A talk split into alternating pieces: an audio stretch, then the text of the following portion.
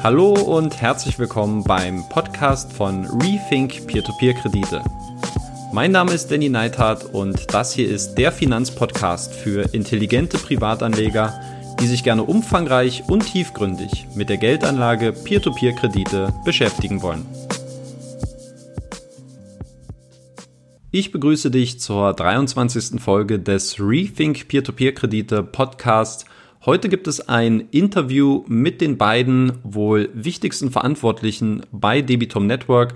Es handelt sich hier zum einen um Martins Lieberts, einen von drei Mitgründern von Debitum Network und auf der anderen Seite Sergei Demschuk, der seit November 2019 CEO der lettischen Peer-to-Business-Plattform Debitum Network ist.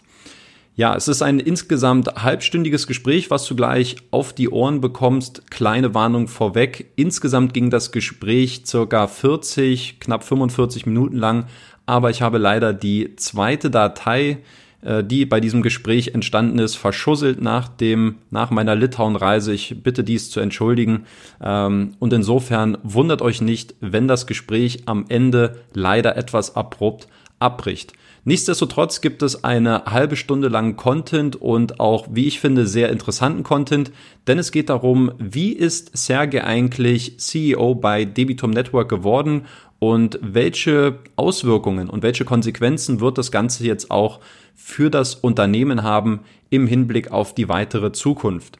So viel kann ich vorweg sagen. Ich bewerte das Ganze sehr positiv. Das ist einer der Gründe, warum ich mich auch dazu entschieden habe, Anfang des Jahres 2020 mein Investment bei Debitum Network auf über 3000 Euro auszubauen. Weitere Details dazu, warum ich aktuell von der mittelfristigen Entwicklung bei Debitum Network überzeugt bin, das erfährst du am kommenden Freitag. Dort werde ich nämlich nochmal auf ein paar weitere Gründe eingehen, warum ich aktuell ähm, diese Entwicklung bei Debitum Network sehr, sehr positiv bewerte. Auch für dich persönlich gibt es ein kleines Zückli, wie der äh, Schweizer, glaube ich, gerne zu sagen pflegt. Und zwar für alle die, die gerne neu bei Debitum Network investieren wollen. Ähm, für die habe ich eine sehr attraktive Neukundenkampagne aushandeln können. Es gibt hier einen unbegrenzten 3% Cashback im Monat November für alle, die sich über meinen Affiliate-Link registrieren. Die haben dann 30 Tage Zeit, ordentlich Gas zu geben um sich hier einen sehr, sehr schönen und attraktiven Cashback-Bonus zu sichern. Mehr dazu findest du dann auf meinem Blog. Ich würde dir aber sowieso empfehlen, einfach mal sich dieses Interview anzuhören. Gerne auch noch Freitag dann den weiteren Content, den ich veröffentlichen werde. Und falls du noch kein Investor bist, beziehungsweise auch wenn du es bist, solltest du dir das auf jeden Fall anhören, um dir mal anzuhören, welche Meinung ich aktuell von Debitum Network habe. Jetzt viel Spaß mit dem Gespräch und ich schalte rüber nach Vilnius. Rethink Peer-to-Peer-Kredite heute von der Fintech-In-Konferenz aus Vilnius in Litauen und ich sitze hier mit äh, zwei der wichtigsten Männer von Debitum Network. Martins äh, Lieberts auf äh, meiner linken Seite. Guten Martins. Tag. Guten Tag. Still on the nose his German, just like last time. And we got uh, Sergey next to me. He's the new appointed uh, CEO of Debitum Network. Hi. Yeah, so um, that was the the biggest um, change that recently happened with um, with Debitum Network. Uh, Sergei, you have been appointed the new CEO of Debitum Network. I think it was since November. Yeah. Uh, um, maybe before we start into how that actually happened, uh, a little bit about your professional background. Okay. Hello, everyone. Yeah, uh, my name is Sergei Demchuk. I have uh, 14 years of uh, banking and microfinance experience. I'm from Ukraine originally. I used to work for several banks in Ukraine and in Russia. Then I joined an international uh, microfinance uh, company. I launched several uh, microfinance institutions uh, in Moldova, in Romania, and later in uh, I, I, stayed in Moscow and uh, launched uh, and supervised our microfinance institutions in different countries. Yeah, and recently, as you told, I joined the Debitum network. Since November, I'm here with Martin and other colleagues. We are developing this platform. Okay. And um, what I think was very surprising to me, because I remember we met at peer-to-peer conference, and I think it was uh, towards the end of day one. Uh, we all three have been together waiting for the burgers to come to us. And um, I remember you, you, since back then you were working for Microcapital and you've been very enthusiastic about, hey, could we join Debitum Network? And uh, you were very passionate about. And Martins was kind of okay, yeah, let's see, you know, if we can get along. And uh, another half year later, you're part of Debitum Network. Um, how did this happen? Well, uh, yeah, that actually was uh, first time when we met uh, with you and you. First time, uh, yeah, face to face. Before that, we had Skype conversation. Before that, I uh, went to Lithuania. I came to Lithuania like twice because at that moment we were considering in Microcapital to launch our own marketplace or to join uh, another company. So that was actually the background of our um, first meeting. Yeah, and for us in Microcapital at that moment, uh, we really considered it's a really good opportunity to work with retail investors with uh, decent uh, interest uh, interest rate for investors. Yeah, and uh, yeah, I was really mm, fascinated by by this idea follow, following uh, different marketplaces and being um, private investor by myself yeah, so this is how it started our our discussion, and uh, actually, what we can say that I think we will discuss a, little bit more about it later. But we have a microcapital onboarded on the platform, and it happened. Uh, let's say independently or in parallel with my onboarding so we started that process of um, due not not uh, i was on microcapital side at that moment yeah uh, martins and the team they started onboarding microcapital romania and uh, almost at the same time uh, i arrived as the ceo and the microcapital loans arrived uh, on the platform. Yeah but um, i um, would say that uh, after six years working in microfinance, uh, maybe sometimes it's like it's happening that you have to change what you do in your life, and uh, I consider it is a good opportunity for myself to switch from uh, being a loan originator on the loan originator part because I know very well how it works, how we disburse loans, how we assess uh, risk for SMEs and now it's a new challenge for me to work with uh, Debitum. Let's bring Martins into the conversation. Um, yeah, Sergei is the new CEO of Debitum Network. Um, why and what has been the thought process uh, behind it? And did you approach him, or how did it evolve? Uh, hello again. Uh, I think it was uh, it was a mutual discussion. It, it happened um, like our, our connection got in uh, from mutual discussion. Mm. I have been looking into uh, that step, however, for some time already, uh, maybe a year or so. Uh, previously, I had uh, some some other candidates that I was uh, considering for that, and there was a quite a simple reason.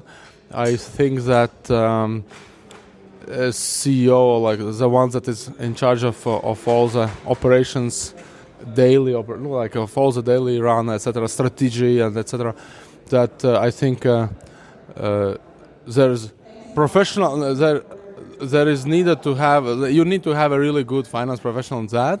Uh, I also have the background. I think I can do it, but I, I also think that I can do other things on a better level. Uh, so that's exactly why I thought I need this. We need this switch inside the company, so that someone takes over the over the all the company, how it goes. Uh, strategy and all the daily things, uh, figures out how to reach the goals, while I can uh, I can concentrate on on some larger issues and help and concentrate on some other issues. Mm. So I think it's really a nice nice switch, and at the moment I think it really works well and look at and if you look at Sergei's Sergei's CV, then you, then you understand that his his uh, finance experience is like three times bigger than mine. So I think it's really step up for me, and it's uh, like how I always say, right? Make sure that you are not the smartest guy in the room. So I I, I made sure that I'm not the smartest guy in the room. okay, good understatement from your side. Um, okay, so now you've been thinking about adding a CEO to Debitum for about a year, if I understood you correctly. Um, what will change now in terms of the company structure and the processes? What is now changing, basically?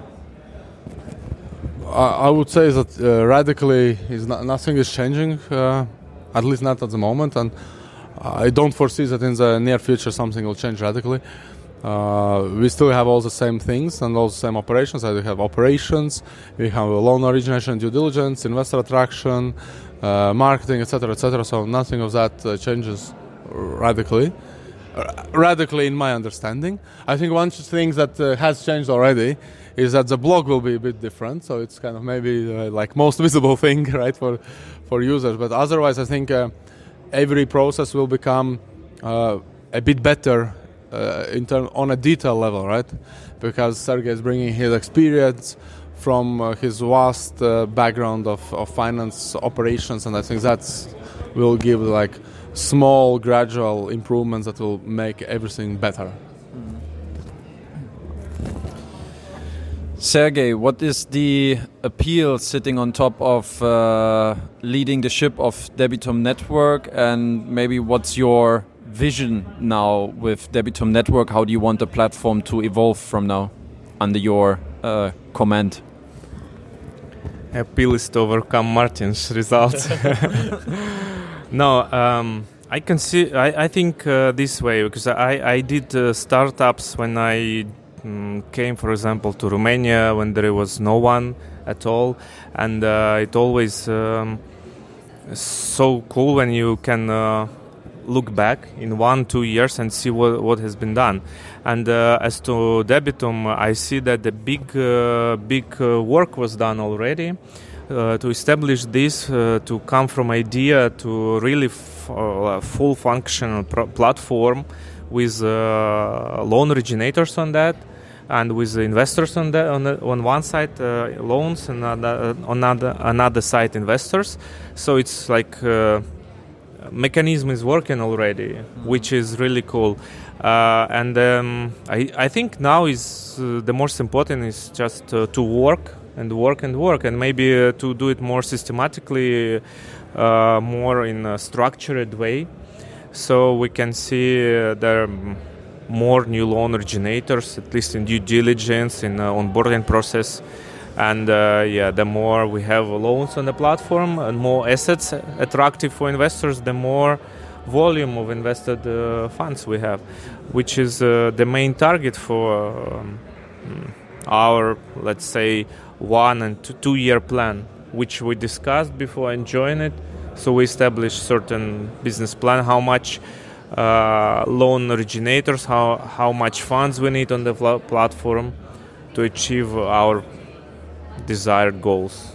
So that's that's our business plan. We agreed that uh, before I joined it, it, it makes sense. Hmm. What I think is a nice, um, how to say, what connects both of you nicely is your previous experience uh, from the other side, basically not on from the marketplace, but from uh, being loan originators, um, leading up hmm. lending companies, particular also SMEs. When you entered uh, or when you joined Debitum Network, how did you? Because they also look very detailed to the loan originators, and they they you know their partners need to meet certain criteria. When you went into the company, uh, and you also have tons of experience in that field, do you feel like they um, have been working appropriately until then, or will you fix maybe a few elements in the recruiting process of loan originators, or you go along with Martins and and and the other people have set up until now? Well, um, of course we will we will change something. it's for sure, but because it's always uh, space for improvement. Yeah. Can but you be also uh, specific then? Okay. When you Okay, for example, okay, let's be specific. Uh, uh, our onboarding process was not so structured, I would say. So we did call our our onboarding team uh, did cold calls and then uh, if someone is interested for example uh, we immediately started to pushing them with due diligence process for example yeah. before let's say uh, establishing and then on the later stage for example we can uh, find out that this company is not eligible to one mm. or another reason and uh, what we did, we just created kind of like uh, eligibility criteria, uh, how we can start before before going into, let's say, difficult onboarding due diligence process. Yeah. So it's like sh- to shortlist those uh, companies. Uh, that will um, allow us to concentrate more on, uh, let's say, best best clients on the market. Yeah.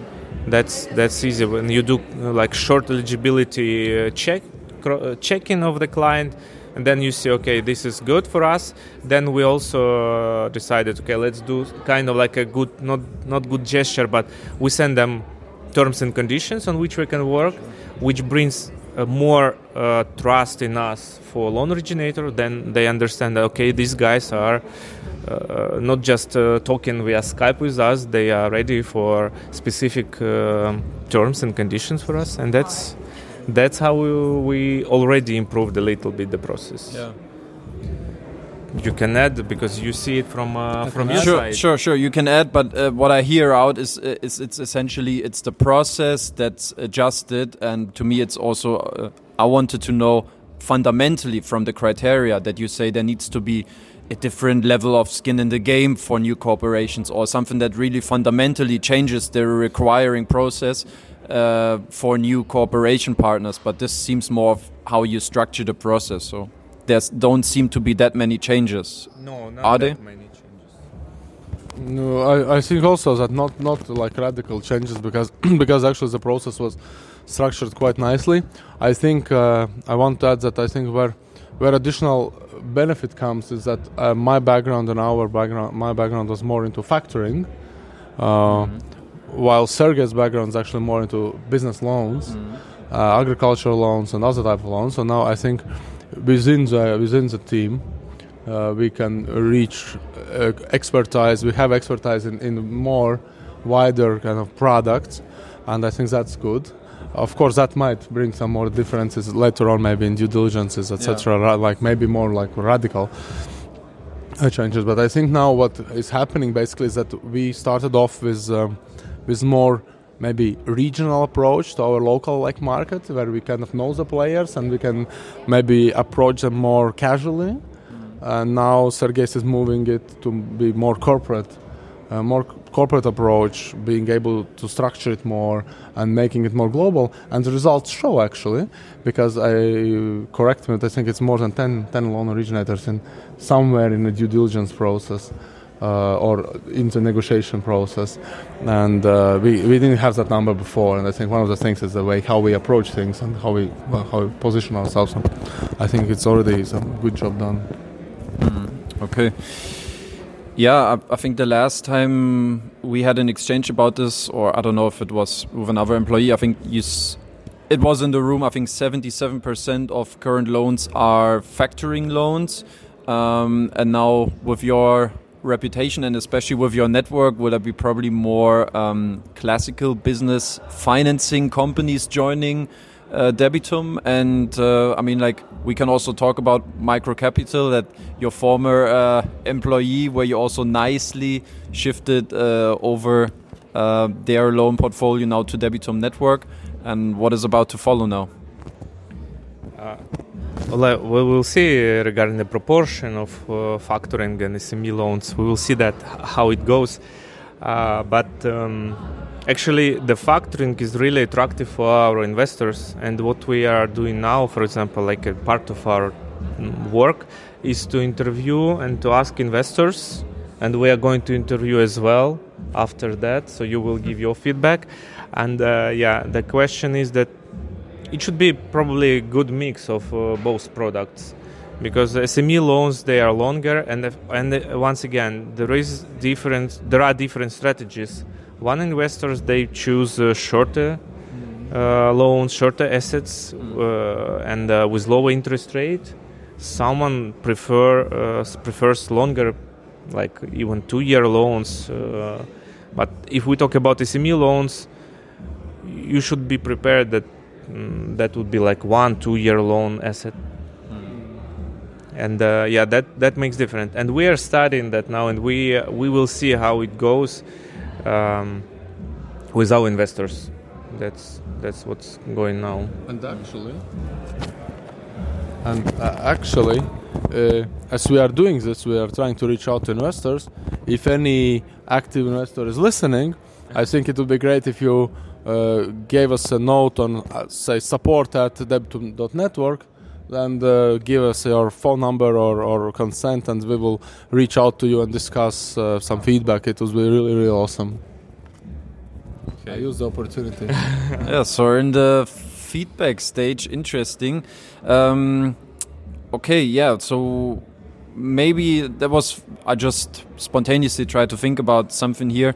Um, previously to this interview, uh, Sergei was so kind and invited me to a, a conversation that he had with um, UK loan originator, trying to understand whether they meet the criteria or if there's a mutual uh, benefit from collaborating with each other.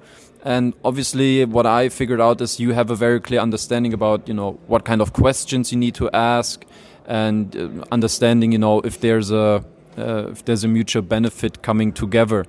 Um, I think that probably is a very big asset that you bring to Debitum Network. Um, speeding up the process uh, in a in a way. What is the short term list for new um, loan originators that you want to bring to the to the platform?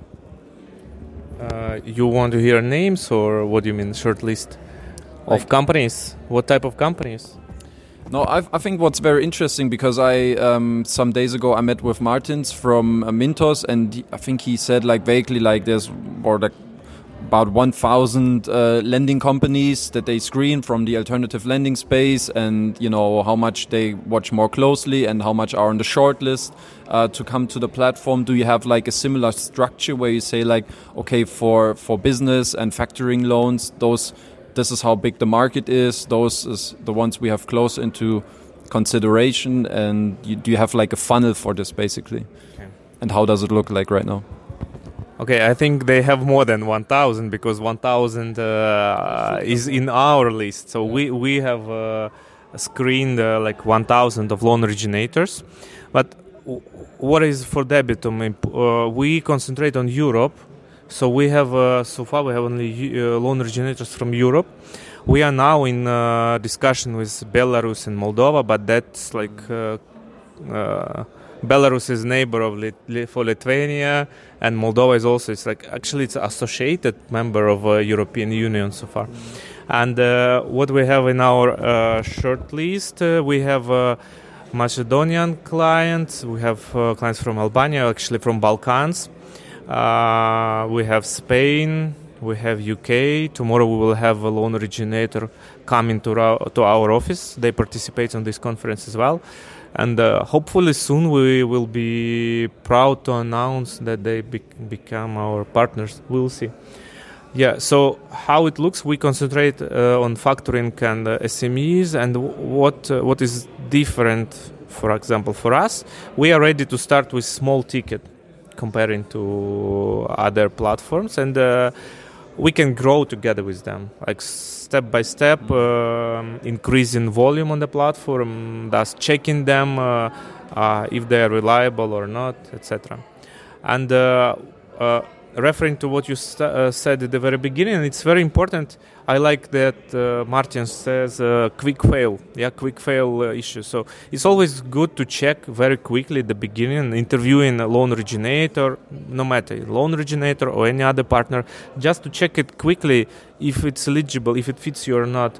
Uh, otherwise you just waste your own time and uh, the partner time. So it's always better to ask professional questions at the beginning understand you can collaborate or not and then you will uh, proceed uh, with maybe more detailed questions etc so that's that's it you know the you both know the loan originator perspective inside out what from your particular network sorry we'll get to you in, in a minute um, what you involve him please because you see he's, uh, he's next question is for you but now i just want to understand because since sergey is the new ceo and and we haven't been able to talk that much yet sure. um, how from from your perspective um, and you know the loan originator side very well. What is the biggest border for them in order to collaborate with Debitum? What is the biggest obstacle most lending companies need to overcome in order to be compliant with uh, your platform?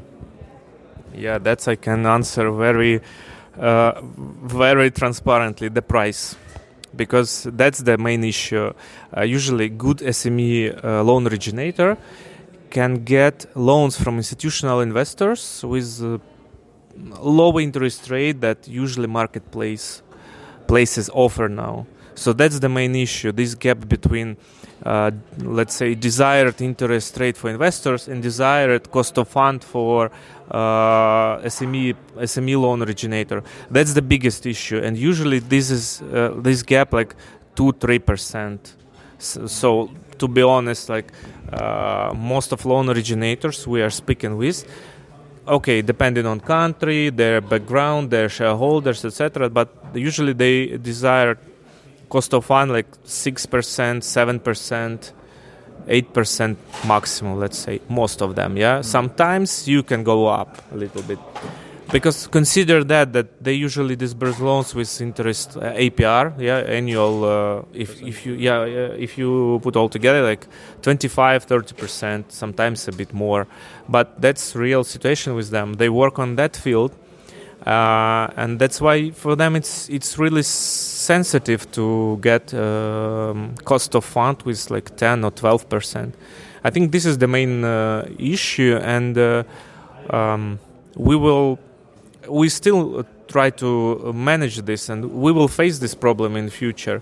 I think we have to work uh, like both sides. We need win-win situation. I spoke with one investor on our platform, and he said, uh, uh, "We as a platform, we have to make that both sides are satisfied. Uh, they, they are satisfied." Yeah.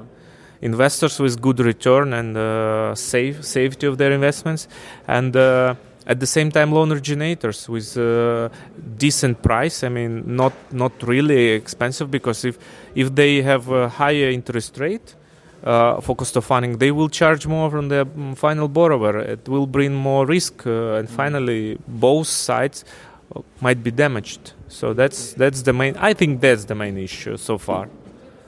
Because we are in a competitive market. Martins, one question. Thanks that you're still with us. Maybe we need to tell that it's evening here in Vilnius already. Yeah, everybody's gone already. Um, it's already time to clean up here, but uh, thanks for standing your ground and, and still sitting on the chair. Tell me about the status with Forti right now. Um, as we wrote like a long time ago now, actually it has been a long time, right? August or something. I think it's even now. It was June or July. I think when we did it. Um, after uh, yeah, I think it was July, uh, end of July, because we got uh, Q- quarter two results in uh, uh, in July. So then we made the decision that uh, we do not believe in in in the sustainability of their business and the sustainability of their activity. we do understand that different themselves most likely, and different other platforms might have different views. But uh, we stand strong by our uh, by our analytical team, and we believe that we believe that um, we saw fears that they will not be able to pay their, on their on their end of duties. Mm-hmm. So we actually uh, we had a point. We have a point in our we had a point, and we have a point in all our partnership agreements that we can require request a buyback, immediate buyback, if we feel that it's an unsustainable situation for the loan originator. That was the sign for a linked video that I did on Aye. the buyback guarantee. Yeah. Okay. Awesome. Yeah. Go there. Yeah. go there. And um, and because of that, yeah, we, we executed that and, and actually paid us all out, paid us all back, and we settled the case. We thought of uh, fi- fi- following them like every quote, etc. But I think that uh, I think that we have uh, terminated the agreement um, recently uh, by their request. So because we were we were good to They check. requested to terminate. The yes, yes, yes. I think so. Okay. Uh, and uh, uh, so, but yeah, let's see how it ends up. I think they just have requested. I think let's see how it ends up. We are still discussing a bit because we want to follow it, of course. Yeah. But seeing that they have and they still had and I think still have issues with paying back on some other platforms, I, I think that we have made a, we made a really good decision. Yeah. and uh, it was not it was purely based in in our analytics. It was purely based in math to be honest. So financial analysis and math and statistics and so I think that uh, shows that our team is capable of doing something uh, really good and uh, Mm. or maybe it just shows that our team actually does something uh, compared to other I don't know it's uh, how you how you look at it or maybe we are just pure lucky you know uh, every, every opportunity is possible Maybe everything. uh, Maybe everything, yes. everything. So we are happy that we did it. It was a very, very tough call, to be honest, Yeah. because I don't know how it's like how like your viewers see it in Germany, but in, in our Central Eastern European region, uh, 40 was fell was considered to be top company or maybe one of the top companies. Yeah. So we were very happy uh, when we managed to onboard them. We, felt that that is a big win for us in, in, in early 2019, and we were really we were really stressed and we were really uh, careful making the decision to to ask them to buy back everything because because of that historical perception of the company but we did what we have to do we had to do and i think it was the best best for our investors and and that's exactly what we are looking for right? We are we we want to make sure that our investors are as safe as possible and even maybe that's not, not the best term to use for investment but we really feel that uh, investments or opportunities on, on debitum are, are relatively safer if you compare it with other opportunities based on all the con- covenants collaterals etc process etc so that that's kind of uh, situation in short Is there still some outstanding claims for debitum that you didn't get back? no no Everything reimbursed. yeah yeah it, it took it wasn't like like that but everything was done quite Mm. quickly Okay. Good. Um, yeah, one more sensitive topic. I will turn uh, to you again. Um, to me, it's um, it's it's like you know, Debitum. You know, like you're still very young company. You know, you turned one year old in September, um, and you know when I saw the um, one of the employees that I think has um, started with uh, Debitum from the beginning. We don't need to say any names here, um, but I had I was in good touch with him. Um, then you had a new marketing uh, CMO, um, former uh, Peerberry uh, marketing uh, head, and um, I think she left uh, then after three months. Now we have a new um, guy in place here with with Sergei, and just what I see from the outside perspective is that there's you know a lot of change. And uh, ideally especially when you have a young company you want to have like a sustainable team of people you know that you work with. And uh, today I, I got to meet uh, a few of your new uh, employees as well. So how do you see that personally? Obviously you know it, it always you know is inevitable that eventually employees leave or for whatever reasons you know? But it's just like what i can see from the outside to people that i know. I don't know maybe in the background there was even more people changing the environment. Um, how do you look at the let's say fluctuation or the, the staff changes uh, of debitum recently? Is that something investors somehow have to be concerned about? Uh, no thank you. Uh, no but uh, okay first of all actually no because the core competence i think uh, anyway for us the core competence is in analytics. Uh, the one that is analyzing the risk um, analyzing the loan originators uh, following up uh, doing all those stuff and, and that has not changed uh, from day one or from day minus 300 something right or 700 or many many hundred before so those things don't change. Um, what I think, I, I, will, I will answer a bit more philosophically.